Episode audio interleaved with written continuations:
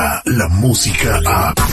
De 6 a 10 de la mañana, escuchas al aire con el terrible. Al aire con el terrible.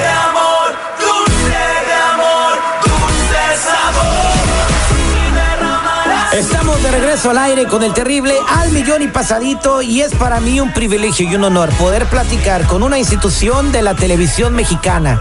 Todos nosotros la vimos cuando estábamos chiquitos y no tan chiquitos enfrente de nuestros televisores esperando a que saliera el Chavo del Ocho, el Chapulín Colorado, Chespirito, la conocemos como Doña Florinda, la Popis, la Chimoltrufia, infinidad de personajes que marcaron nuestra vida, la vimos en el Chanfle, una institución de la actuación en Latinoamérica, no solamente en México.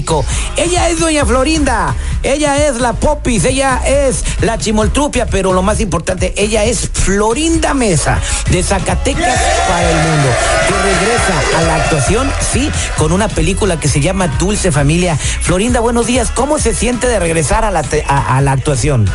Pues eh, mire, me siento muy contenta porque ah, la película ha tenido una muy buena acogida. Y, yo decidí, bueno, el regreso, estaba decidiendo regresar desde antes, pero no había ningún proyecto que, pues de lo que caía en mis manos que pudiera, que tuviera dignidad.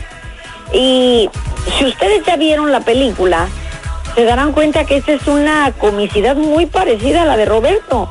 Es un joven de 36 años, eh, chileno, el escritor, pero pues este, tal vez por la influencia de los programas o lo que sea, es, es muy parecido el, el tipo de, de humor que maneja eh, para, digamos, dentro de, de una comicidad que puede ver toda la familia, que eso está haciendo mucha falta, películas a donde el- pueda acudir al cine toda la familia completa, ¿no? Y divertirse todos. Correcto, igual. carcajadas, comicidad limpia, amor blanco, como el que escribía su, su difunto esposo en paz descanse y la mira desde el cielo, Roberto Gómez Bolaños. Eh, Exactamente, y fíjese que la película es muy, eh, tiene mucho de eso, porque aparte también no se limita simplemente a divertir, a divertir trata temas muy importantes de actualidad y, y deja algo en qué pensar.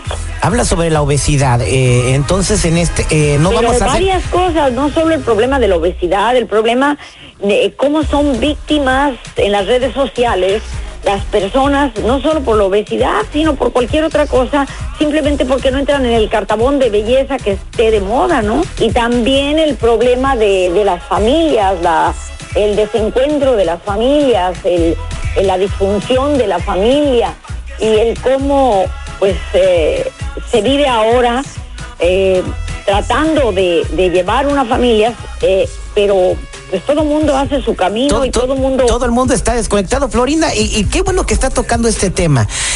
¿Usted cómo se imagina, ima- imagina su vida usted si cuando estaban en el apogeo de su carrera con Roberto Gómez Bolaño, todos los personajes, en 1970, 80, hubiera habido redes sociales y Facebook?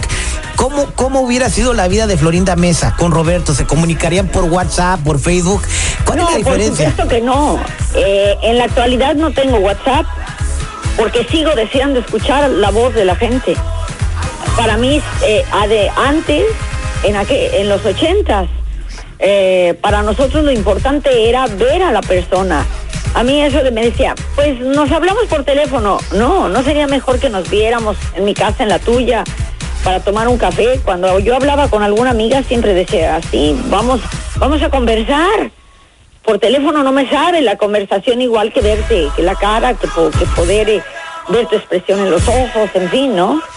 Es una herramienta, las redes sociales, la comunicación actual es una herramienta, pero eso no debe aislarnos. Y la verdad es que por un lado sí, todo el mundo se comunica hasta con el que vive en Timbuktu, en Singapur. Exacto, de acuerdo. Y no lo podría hacer de otro modo. Pero ¿por qué razón? Al que, al pariente que tiene a dos bloques de distancia de su casa, ¿por qué no lo visita? No, no, ahora le mandan un WhatsApp. Exactamente.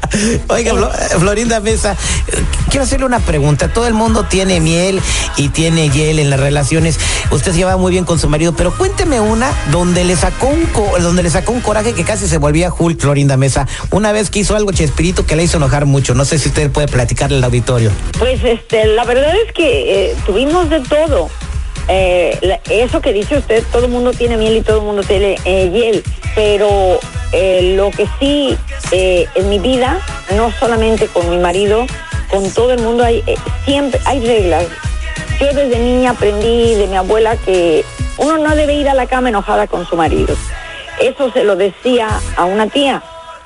Entonces, para mí, a mí se me quedó, pero también un enojo con quien, si es con un amigo o es con, eh, con tu marido, con un familiar, no debe durar más de media hora porque es más importante aquello que nos une, este momento de enojo. Esa es la clave para tener un eh, matrimonio de 40 años o más, ¿verdad? Sí, pero también un enojo con tu enemigo tampoco debe durar más de media hora. ¿Para que gastas tu energía? Si es tu enemigo, no vale la pena que te enojes y que gastes tu energía al diablo con un enojo en media hora es mucho tiempo. Recomiendo Dulce Familia, ojalá la, la expusieran en el cine en Los Ángeles por mucho tiempo, como en una como se hace normalmente, no por dos días solamente. Que Dios la bendiga. Vamos a mirar Dulce Familia. Igualmente. Hasta luego.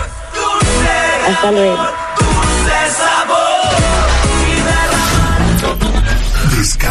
La música a.